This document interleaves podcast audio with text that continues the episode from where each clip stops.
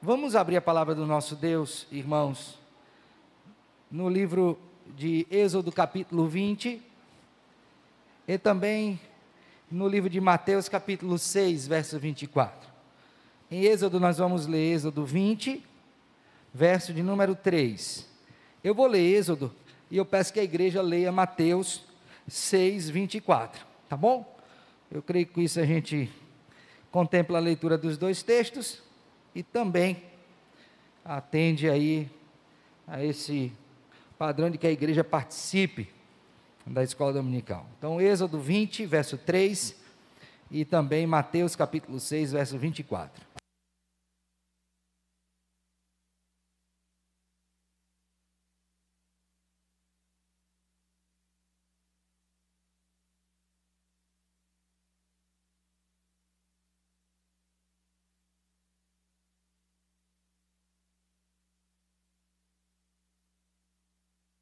Então, antes de lermos, nós vamos orar ao nosso Deus.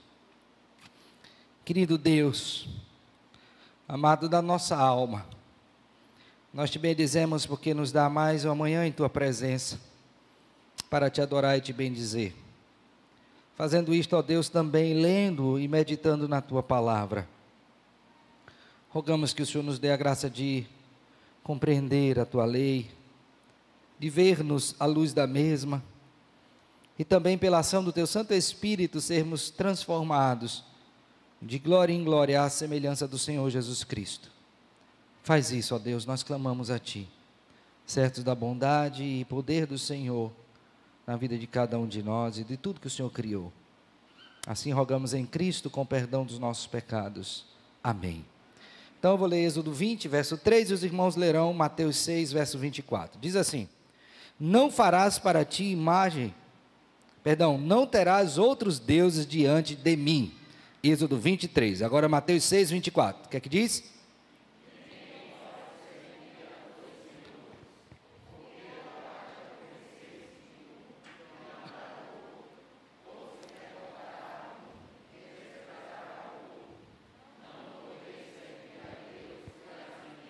Amém.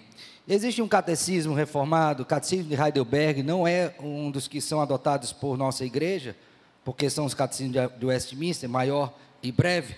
Mas ele tem a pergunta de número 95, que é a seguinte: o que é idolatria? Exatamente tratando deste mandamento.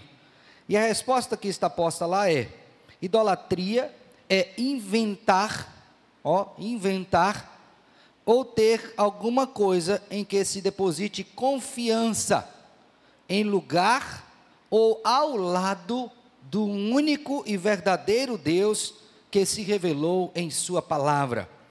Desta definição, quero destacar aqui, primeira delas, a nossa atividade, portanto, a nossa ação, no sentido de criar falsos deuses, inventar. Infelizmente, após a queda, nós usamos essa faculdade que Deus nos deu, da raça, da criação, para criar aquilo que não convém, que não agrada ao Senhor, e isto seguir. Então, este ponto é contemplado aqui nesta definição. A outra coisa é o aspecto da, do depósito da confiança em qualquer outra coisa que não seja o Senhor. Então, além de inventar e adorar o que foi inventado, nós também temos um erro que é o erro de pôr a nossa confiança naquilo que não é Deus, visto que o próprio Deus nos instruiu a que não fizéssemos isto. E aí tem a terceira questão que muitas vezes a gente confunde, e não deve ser confundido porque Deus é muito claro nisso. Não é somente tirar Deus do lugar e pôr outro, mas é ter juntamente com o Senhor qualquer outra ou qualquer coisa que seja ali alvo da nossa adoração e confiança.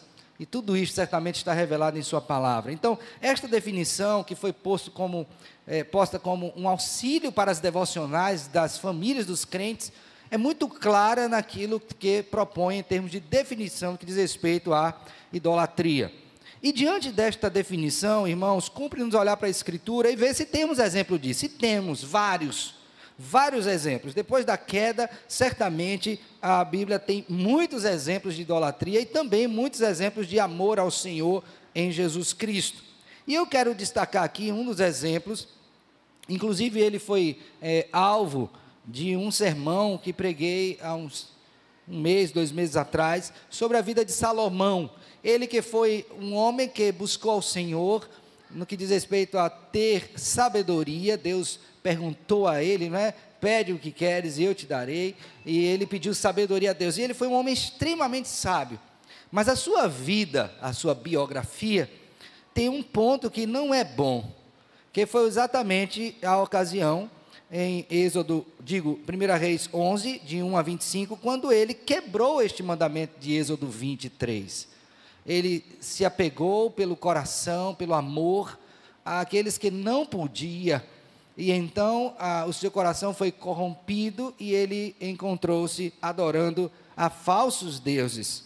Diferentemente do que aconteceu com o nosso Senhor Jesus Cristo, em Mateus capítulo 4, por favor, abra sua Bíblia, quando pelo Espírito ele foi conduzido ao deserto para ser tentado, e ali Satanás tentou ao Senhor Jesus Cristo, e uma das tentações consistia exatamente em que Cristo é, adorasse a Satanás, prostrando-se dele.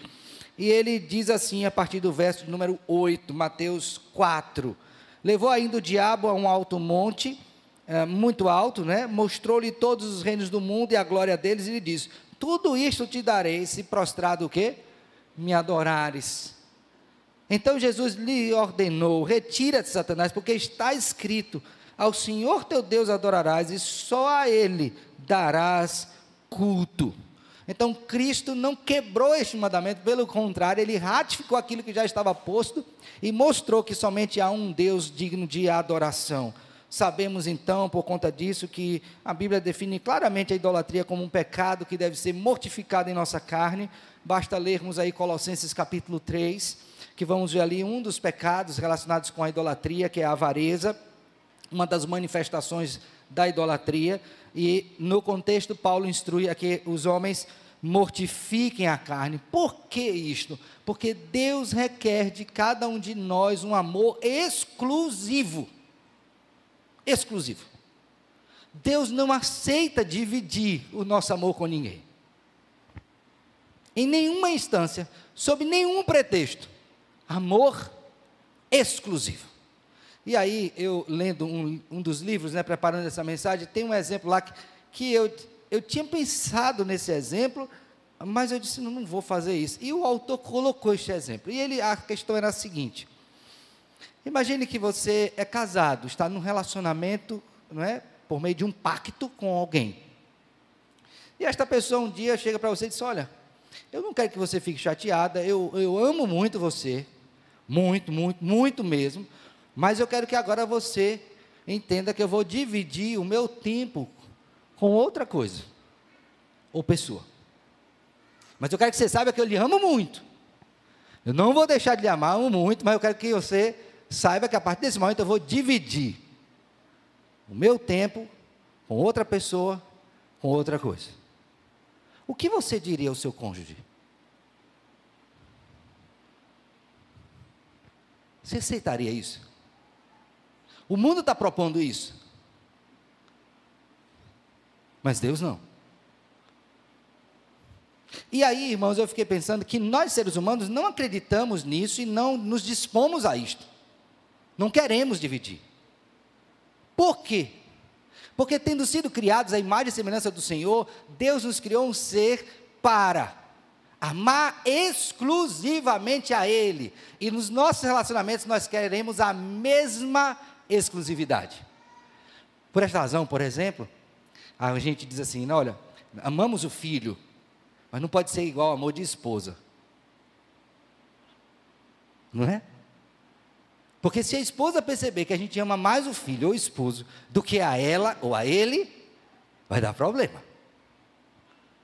Porque nós queremos um amor o quê? Exclusivo. De onde veio isto? Do fato de que fomos criados à imagem e semelhança de Deus, que requer de nós também um amor o quê? Exclusivo. Então eu queria convidar você a olhar para este mandamento e aprendermos, a despeito das várias manifestações que temos, algo que eu creio ser muito importante para nós quando consideramos esse mandamento. primeiro ponto que eu quero destacar hoje são questões cruciais com relação ao primeiro mandamento. Então, são quatro que eu quero destacar. A primeira delas é que o primeiro mandamento, ele é a base, o fundamento para todos os demais mandamentos. Não tem como você cumprir o segundo ao nono sem observar primeiro qual? O primeiro, ele é o esteio. Por quê? Porque quando você toma isso em consideração, você está admitindo o quê? Que a base na qual existe uma moralidade que nos regula em nossos procedimentos está na existência de um único e verdadeiro Deus e nenhum outro. Então, se eu tirar o primeiro mandamento, eu deixo os demais soltos. Porque qual será o esteio para a moralidade? Não pode ser a própria lei, porque ela teve que ser promulgada por alguém. Não é? Criada e promulgada por alguém. Então tem que ser um ser. Por isso que o primeiro mandamento se dá exatamente nesses termos. É Deus, o único Senhor, e só a Ele você deve adorar. Então Ele é a base e o fundamento para todos os demais mandamentos. Se errar neste, todos os demais serão igualmente comprometidos. A segunda coisa, irmãos, que eu quero que você contemple como ponto crucial é que sobre a realidade de que somente um único e verdadeiro Deus e que todos os demais são apenas falsos, há aqui um aspecto do fruto da invenção humana. Então, nesta invencionice nossa, nós criamos falsos deuses. Mas o primeiro mandamento mostra que só Deus é Deus nenhum outro é. Tudo é fruto da nossa o quê? Invenção. Assim sendo, abra sua Bíblia, por favor, no Salmo de número 135, verso 15 a 18. Geralmente esse é um salmo que a gente usa muito para evangelizar católicos romanos, porque temos como idólatras estes, né? É possível que hajam salvos lá também, né? eleitos do Senhor, que serão chamados eficazmente, mas esse é um texto que a gente usa muito quando vai tratar de idolatria. E eu quero, eu queria que você em casa pudesse ler todo o salmo, tá? Porque eu só vou fazer um destaque aqui, mas eu queria que você prestasse atenção no fato de que tudo é criado por mãos humanas, é fruto da nossa invenção. Então o verso 15 diz assim, ó: Os ídolos das nações são prata e ouro, obra das mãos dos homens. O fato dele estar aqui associando ao labor da mão, né, das mãos, fazer algo, não exclui a questão relacionada ao pensamento. Para eu fazer algo, eu tive que ter um referencial, pensar como eu ia fazer, qual seria a finalidade daquilo. Então, o labor das mãos seria aqui a superfície de tudo que veio anteriormente. Aí ele prossegue dizendo: Tais ídolos têm boca e não falam, são mudos têm olhos e não veem. São o quê? Cegos. Veja que tudo isso aqui está contrastando com o Senhor. Deus fala, tem boca. Na verdade, ele criou a boca. Não é? Ele vê, Deus vê. E os ídolos? Não. Ele vê tudo, até o que não vemos. Vê antes de nós vê além de nós. Aí ele prossegue: tem ouvidos e não ouve, e Deus ouve. Ouve ao Senhor, atenta para a minha súplica. Por que não ouvem? Porque não há alento de vida em sua boca. São mortos. A expressão alento de vida está associada a Gênesis 2, quando Deus cria o homem e põe nele o fôlego de vida. Ele está dizendo: esses ídolos, ainda que criados pelos homens, os homens não podem soprar nele o fôlego de vida. São mortos. Deuses não são. Não podem fazer absolutamente nada. Então, tudo que o homem propuser além de Deus, será um Deus o quê? Falso. E aí, verso 18, que é a parte que eu creio ser mais crítica, que até tem um livro cujo te, o título é Você se torna aquilo que você adora. Vale a pena ler esse livro, tá? E ele diz assim: Como eles, eles quem? Os ídolos, se tornam os que os fazem, e todos que neles o que? Confiam. Quando alguém se envolve com idolatria, como é que ele se torna? Ele não vai virar ouro e prata, ele está falando com relação ao quê? A idolatria vai cegar você, A idolatria vai ensurdecer, você não vai ouvir mais a palavra de Deus, você não vai dar ouvido a ela, e vai lhe tornar um mudo, você não vai ter condição de falar. Então ela compromete o seu ser nas suas faculdades mais essenciais. E o que é pior, que está aí. Todos os que neles confiam se tornarão como tais. Então, quando eu confio em algo, quando eu adoro a algo ou alguém, além do Senhor, isso é o que? Idolatria. Então, esse é o segundo ponto crucial. Terceiro, para que exista uma lei com autoridade universal, temos que ter um Deus que seja o que? O autor dela. Então, preste bem atenção nisso. Quando Deus deu o mandamento para nós, é, isso pressupõe, quando nós recebemos tal mandamento, o quê? Que foi necessário que alguém antes de nós, cuja existência não podemos numerar, é eterno, desse a lei. Então, pare para pensar um pouquinho. Nós temos leis que nos regulam hoje, não é? Leis de trânsito, é, outras leis civis, né, que regulam a questão do patrimônio e tal. Você já parou para pensar que aquele que deu a lei, ele tem poder para cobrar de você a lei?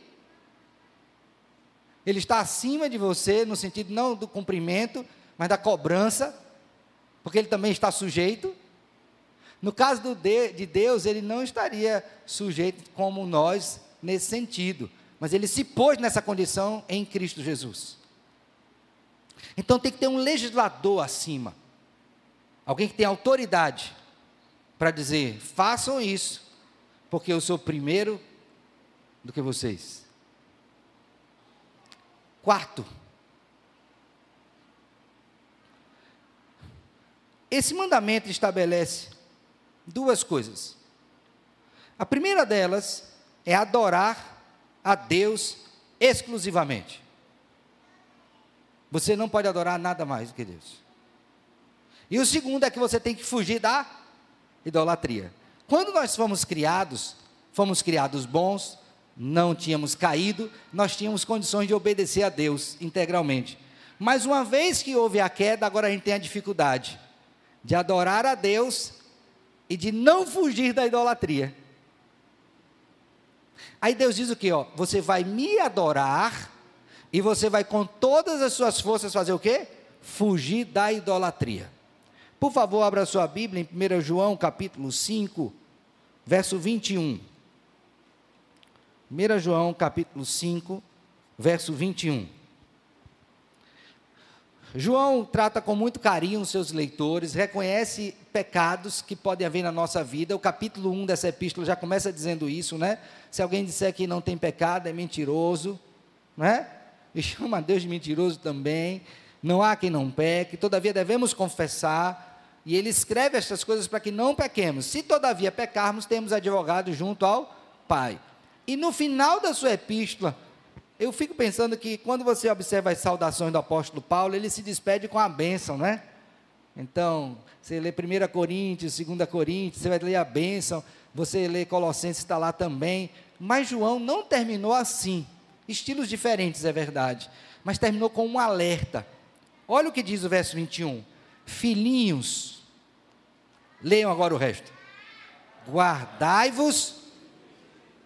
Por que ele disse isso?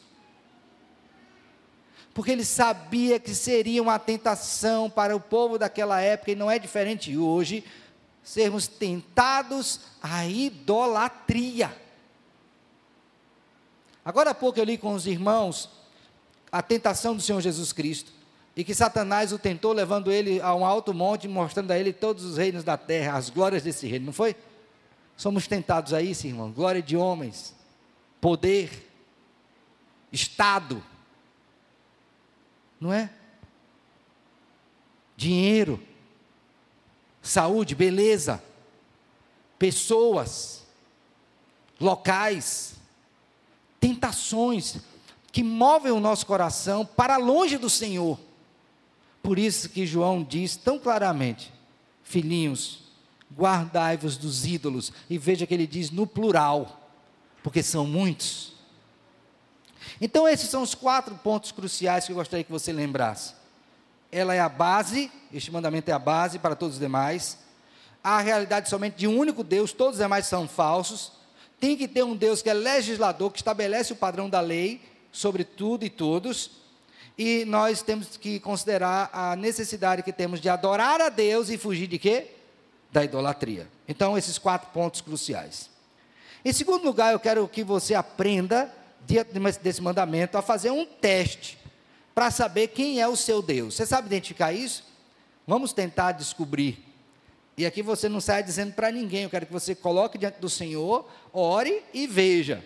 Pastor, como é que eu descubro se eu sou um idólatra ou se eu estou idolatrando alguma coisa? O teste é simples, mas é profundo. Primeiro teste a prova e tem a contraprova. O teste do amor. Como é esse teste de amor? Orígenes, no século III, escreveu o seguinte, abre aspas. O que cada um honra antes de tudo mais, o que antes de todas as coisas ele admira e ama, é o que é para ele Deus. O que você honra mais o que você admira mais, o que você ama mais, para você é o que?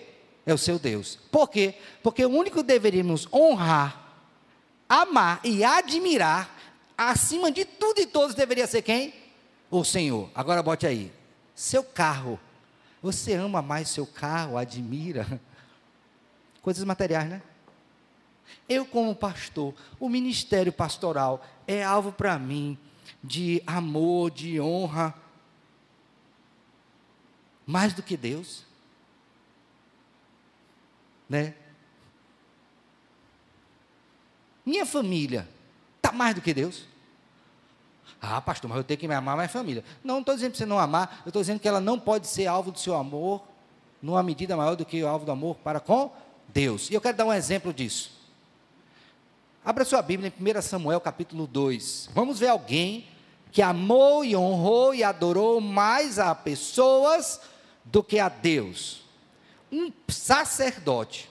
Eu peguei esse exemplo que eu acho ele muito emblemático por se tratar de um sacerdote, porque às vezes a gente acha que a idolatria só contempla a membresia regular. Não, todos, irmãos, a começar em mim, somos tendenciosos a isto. Ah, então, eu vou ler aí 1 Samuel capítulo 2. O verso em foco é o 29, mas eu vou ler a partir do 27. Tá bom? Abriram aí? Podem acompanhar comigo? Assim diz, ó. Veio um homem de Deus a Eli e lhe disse: Assim diz o Senhor: Não me manifestei, na verdade, à casa de teu pai, estando israelitas ainda no Egito, na casa de Faraó. Ele está dizendo: Eli, a sua família teve o privilégio de receber a minha manifestação, eu me revelei aos seus pais e fiz de vocês sacerdotes, uma honra para vocês. Ok? Eu escolhi dentre todas as tribos de Israel para ser o meu sacerdote, para subir ao meu altar, para queimar o incenso, para trazer estola sacerdotal perante mim, e dei à casa de teu pai todas as ofertas queimadas dos filhos de Israel. Eli, eu escolhi sua família, eu dei tudo. Tudo que você pudesse imaginar. Lembre o seguinte, ó. Veja como era a elite, né? O melhor era trazido diante do Senhor, certo? parte do melhor ficava para quem? Para a família de Eli, os levitas, os sacerdotes. E dessa parte eles também ofereciam a Deus os seus dízimos e ofertas. Então, se tivesse uma família em todo Israel que gozaria do melhor, qual seria? Então veja que a questão de idolatria não é ter o melhor, é o nosso coração que, mesmo diante do melhor e tendo o melhor, não se satisfaz. Então você vai viver buscando o melhor. Pode viver. Pois quando ele lhe é dado pelo Senhor, ainda assim você corre o risco de ser o quê? Um idólatra. Você vai desprezar aquilo porque julga que tem algo melhor. do que o melhor que Deus deu. E aí, quando chega no verso 29, é o ponto que eu acho crucial.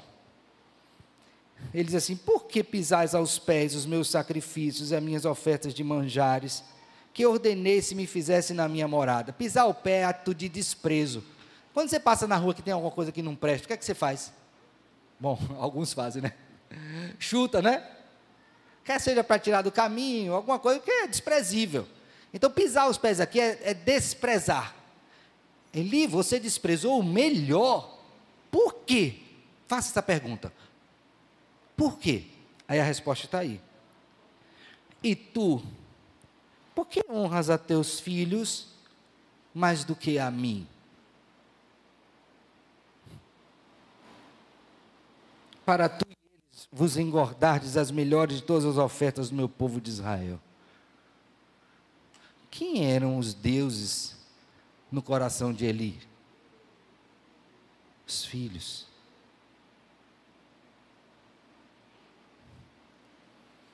Meus irmãos,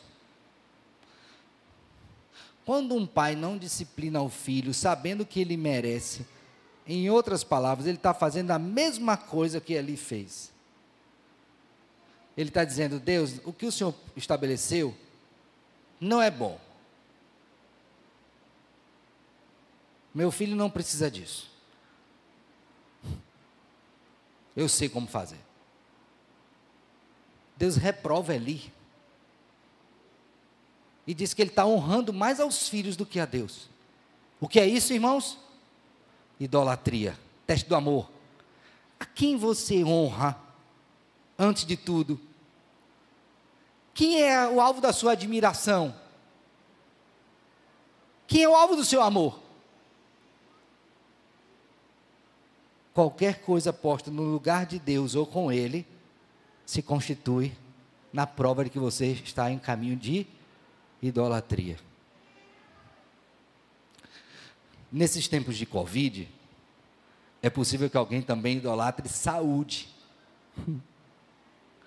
A tal ponto que ela fica paralisada, não faz absolutamente. Eu não estou falando daqueles cuidados naturais, tá? Que nós precisamos ter. Eu estou falando daquela idolatria. Dizer, se eu não tiver saúde, o que será de mim? O que será de você? Você não pode ficar sem Cristo. Mas você pode perder a roupa, você pode perder a casa, você pode perder a comida, você pode perder seu trabalho, você pode perder a sua família, você pode perder a sua saúde. Nós, mas não podemos perder a Cristo. Porque Ele é o único alvo da nossa admiração, da nossa adoração, do nosso amor. Então, o primeiro teste que Orígenes propôs, bem interessante, é o teste do amor. Quem você honra, quem você admira, quem você ama. Faça isso. Quando você chegar em casa, fique pensando: meu Deus, tem alguma coisa que eu honre mais do que o Senhor, que admire mais do que o Senhor, ou que ame mais? E se você fizer essa busca e descobrir, o que é que você tem que fazer com os ídolos? Quebrá-los. E aqui não estou dizendo para vocês passar nas igrejas aí quebrando, não, viu? Por favor. O respeito à religião do outro. Embora não adoremos, nem cultuemos, nem sirvamos, nada disso. Mas você tem que quebrar isso. Ok? Já já vou ensinar como. Segundo teste, contra a prova. O teste da confiança. Seja o que for que o seu coração se apegue e confie, isso é corretamente o seu Deus. Quem disse isso foi Lutero. Então agora o teste da confiança. Em quem você confia? Eu confio em dinheiro. Vou encher o bolso de dinheiro, a poupança, a conta, porque se eu tiver dinheiro eu estou bem. Pois é, tem gente que tem dinheiro, confia nele e morre com todo o dinheiro, mas não leva, né? Fica para alguém. Tem gente que confia na saúde. Tem gente que confia no sangue. A questão da descendência. Sou filho de fulano de tal. Isso é suficiente. Meu filho, não põe a confiança em ninguém ou nada além do Senhor. Deus, em Sua palavra, nos alerta acerca disso. Por favor, abramos a Bíblia no Salmo 62. Estamos vendo o segundo teste da confiança. Salmo 62, verso 10. Diz assim, ó: Não confieis naquilo que extorquis, nem vos vanglorieis na rapina, se as vossas riquezas prosperam, não ponhais nela o coração. Tem gente que confia no, na inteligência, na experiência. Nada disso deve ser alvo da nossa confiança. Salmo 146, por favor. Salmo 146, 3. Diz assim: Não confieis em príncipes, nem nos filhos dos homens, em quem não há o que? Salvação. Olha, irmãos, tem gente que confia em governantes. Vai cair. Eles vão morrer e aí sua confiança vai junto com eles. Um rei na escritura, rei Asa, adoeceu dos pés. Esse é outro texto que eu tenho muito caro comigo também. Toda vez que eu vou tomar um remédio, lá em casa a gente ora. Senhor, eu vou tomar um remédio porque o Senhor deu, é graça comum, mas eu sei que se o Senhor não agir, esse remédio não vai fazer efeito. Isso não quer dizer que eu não tome, tá? Mas esse rei adoeceu dos pés. E na sua enfermidade, não confiou em Deus, mas nos médicos. Não estou desprezando os médicos, viu, os que estão aqui. O que eu estou dizendo é que a minha confiança não pode estar em homem algum. Porque eles não se sustentam. Então, o segundo teste que eu tenho que fazer na minha vida é esse: Senhor, quem é objeto da minha confiança? O Senhor ou qualquer outra coisa? Então, Deus me ensina à luz da palavra esses dois testes: o teste do amor e o teste do quê? Da confiança. Para identificar o quê? Quais são os ídolos do meu coração. Eu peço encarecidamente que você faça isso. Chegue em casa, devote um tempo. Vá para o seu quarto em secreto. Se ajoelhe, ore e peça a Deus, Senhor, me ajude a compreender isto. Quem é que eu honro mais do que o Senhor? Quem é que eu admiro mais? Quem é que eu amo mais? Em quem que eu confio?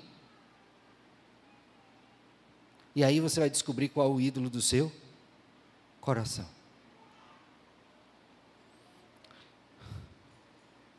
Talvez você fique com dúvida. E aí, voltando aos nossos catecismos, em outro tempo, expondo os mandamentos, eu trouxe o catecismo aqui, botei pergunta por pergunta, com resposta. Resolvi não fazer isso. Por quê? Porque eu quero que você faça isso como uma tarefa em casa. Pegue o nosso catecismo maior e o breve, lá tem a exposição dos mandamentos. Mas eu quero trazer uma informação para você aqui.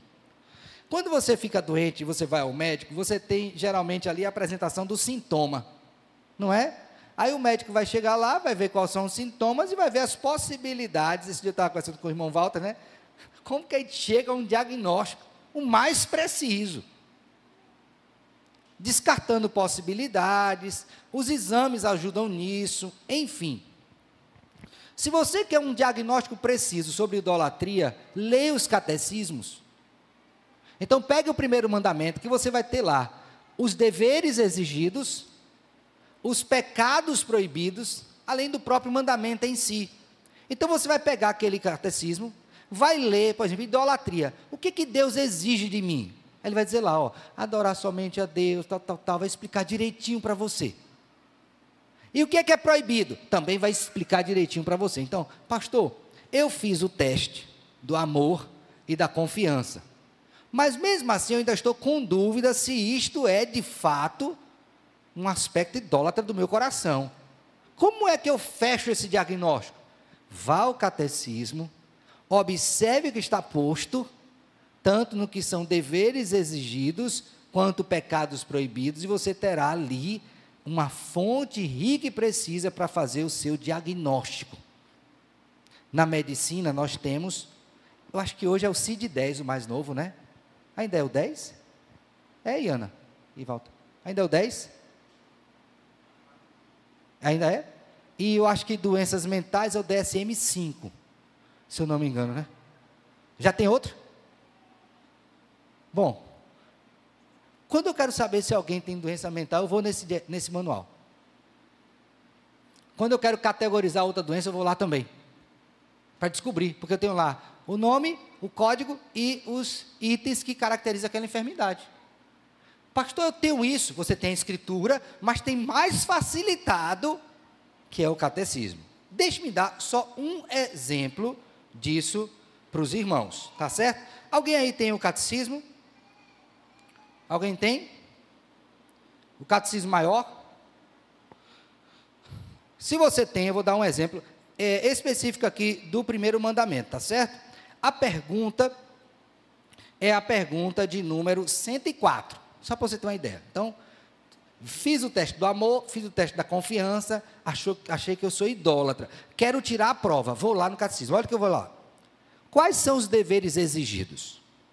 Os deveres exigidos do primeiro mandamento são conhecer e reconhecer Deus como o único verdadeiro Deus e nosso Deus, adorá-lo, glorificá-lo como tal, pensar e meditar nele, lembrar-nos dele, altamente apreciá-lo, honrá-lo, adorá-lo, escolhê-lo, amá-lo, desejá-lo, temê-lo, crer nele, confiando e esperando, deleitando-nos, regozijando-nos. Você tem muitos itens, né? Não acabei não. Mas vou pegar só um. Ele diz assim: como é que eu sei se eu estou quebrando o mandamento no que toca a um dever exigido? Pensando nele. Irmão, pare para pensar. O que é que ocupa mais o seu pensamento no seu dia a dia?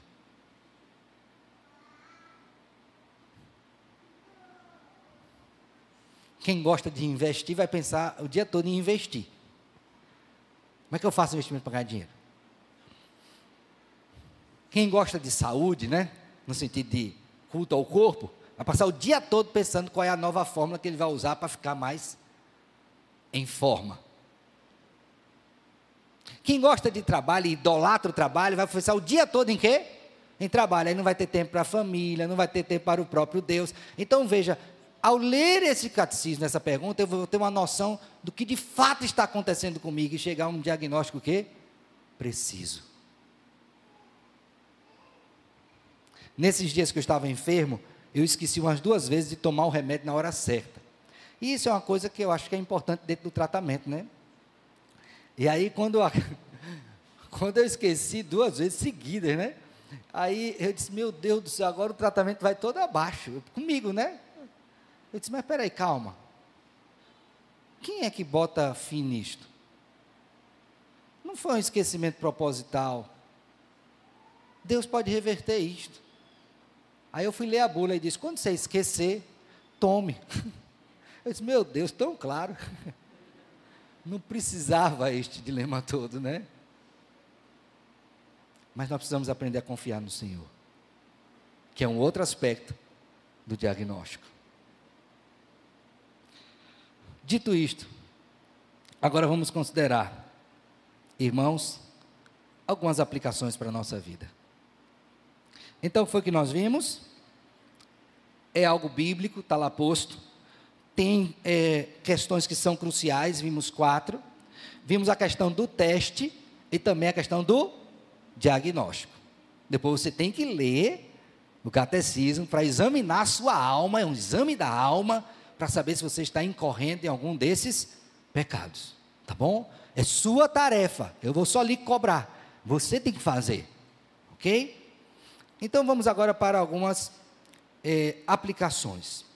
A primeira delas, irmãos, eu gostaria que você sondasse o seu coração, e essa é uma atitude muito pessoal, e veja quem ou o que verdadeiramente você ama. Nós não fomos criados para meditar. E achamos às vezes que meditar é coisa de religião esotérica. Não é. É antes bíblica. Cantamos hoje de manhã.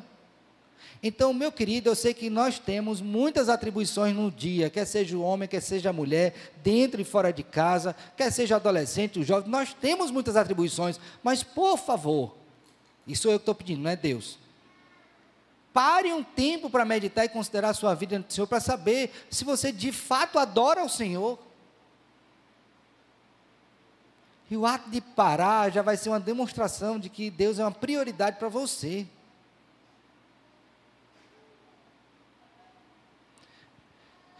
Um professor disse que as coisas difíceis, elas trazem um certo emperrar no progresso espiritual. Mas Deus é tão simples nas suas instruções que Ele nos dá coisas tão fáceis de compreender, mas que são difíceis de fazer. Quem não sabe que precisa orar todo dia?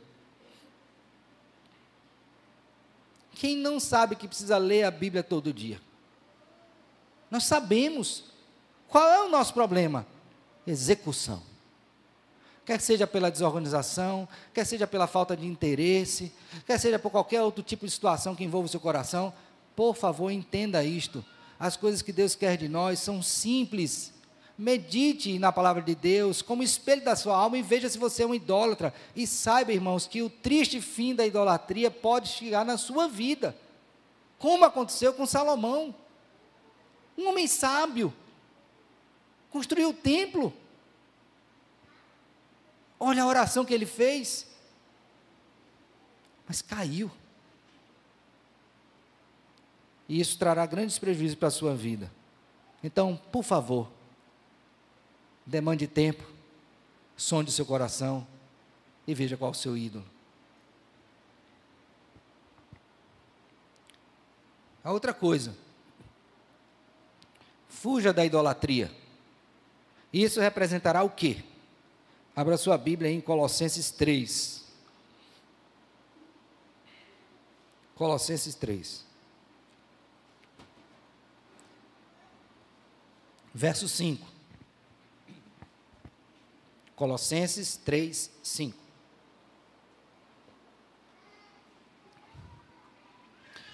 Vamos ler juntos? Fazei, pois, morrer a vossa natureza terrena, prostituição, impureza, paixão lasciva, desejo maligno e avareza, que é o que? Faça morrer. Mate isso dentro de você. Como pastor. Oração, leitura e meditação, consagração da vida, participação nos sacramentos, congregar, ajuda mútua, tudo isso são meios que Deus deixou para que a gente possa o quê? Mortificar nossa carne. Fuja da aparência do mal. Fuja da idolatria. Lembra da exortação do apóstolo João. Filhinhos, guardai-vos dos ídolos.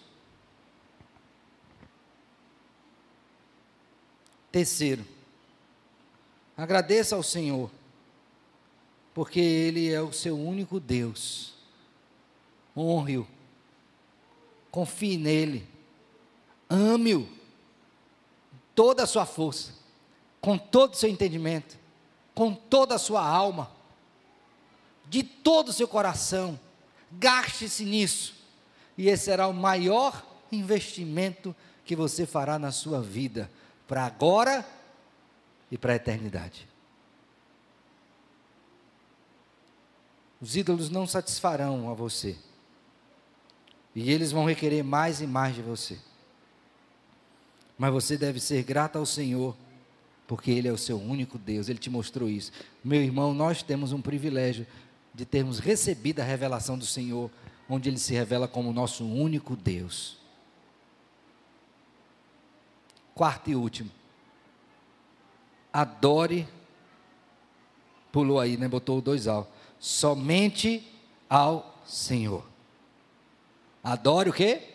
Somente ao Senhor. Aquele testezinho que eu falei para vocês, faça, avalie e veja.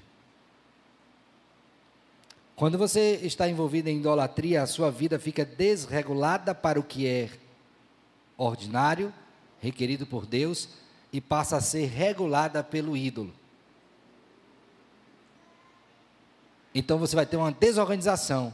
E isso influi tempo, dinheiro, família. Então a idolatria, ela não ajusta a nossa vida, ela faz o quê? Desorganiza tudo. Porque é um pecado, tem esse efeito. Então, quando você adora somente a Deus, o que é que você vai perceber naturalmente? Que a partir da adoração ao Senhor, tudo mais na sua vida ficará o quê? Organizado. Porque você colocou as coisas no seu devido lugar. E a primeira delas é a adoração ao Senhor. Finalizo dizendo o seguinte: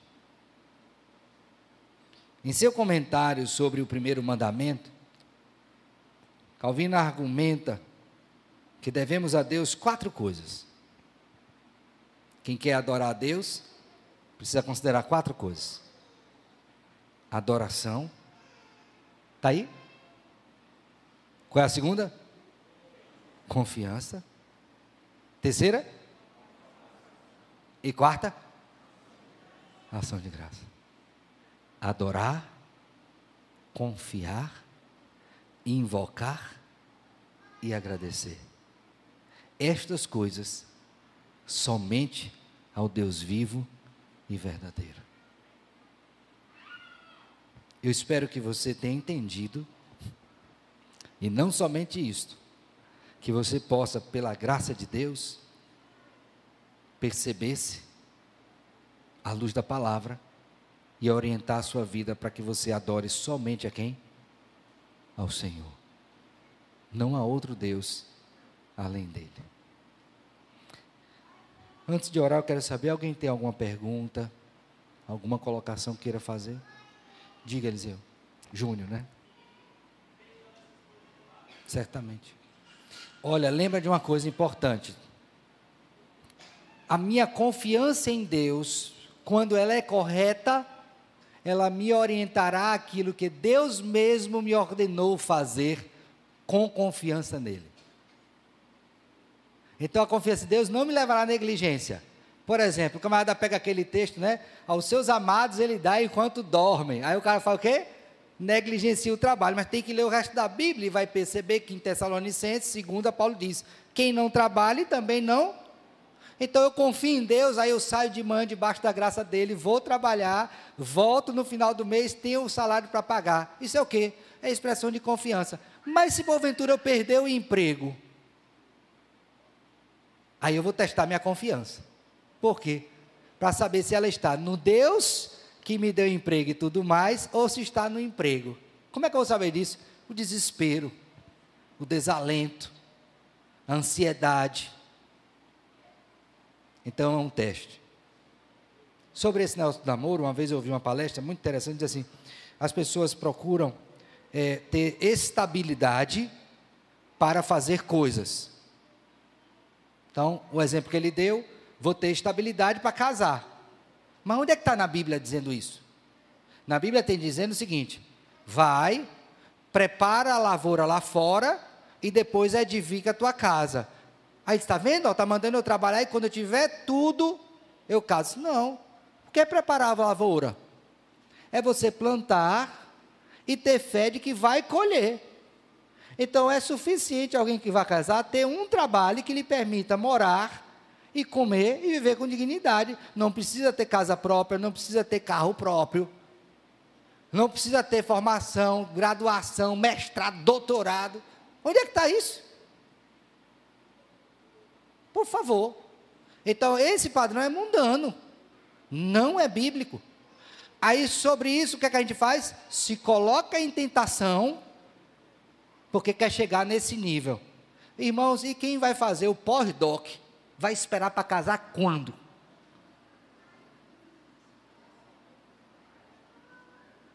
Quando é que vai? E se chegar uma crise que não consiga mais comprar casa, vai casar como?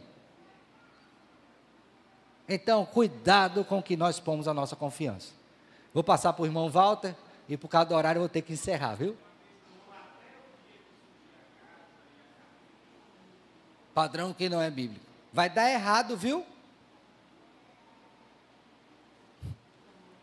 Vai, isso vai refletir no casamento. Por isso tem que lançar o fundamento certo. Porque a refletir lá na frente. Eu estou dizendo para você casar desempregado, sem nenhuma renda? Não. Eu estou dizendo que não é isso que baliza a sua decisão.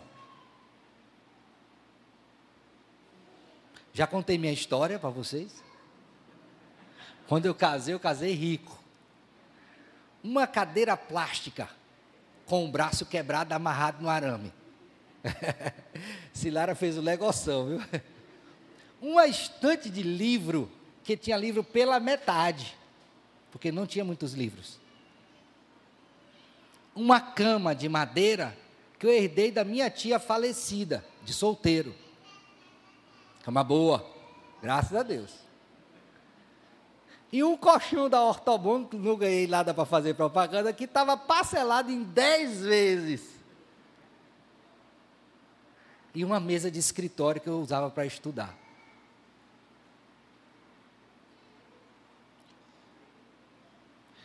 Então pense nisso. como Deus é bom e precisamos amá-lo, confiar nele e adorá-lo. Só obedeça e você vai ver como sua vida será diferente. Entenderam? Quer falar, meu santo? Não? Passei, viu? A culpa é dele.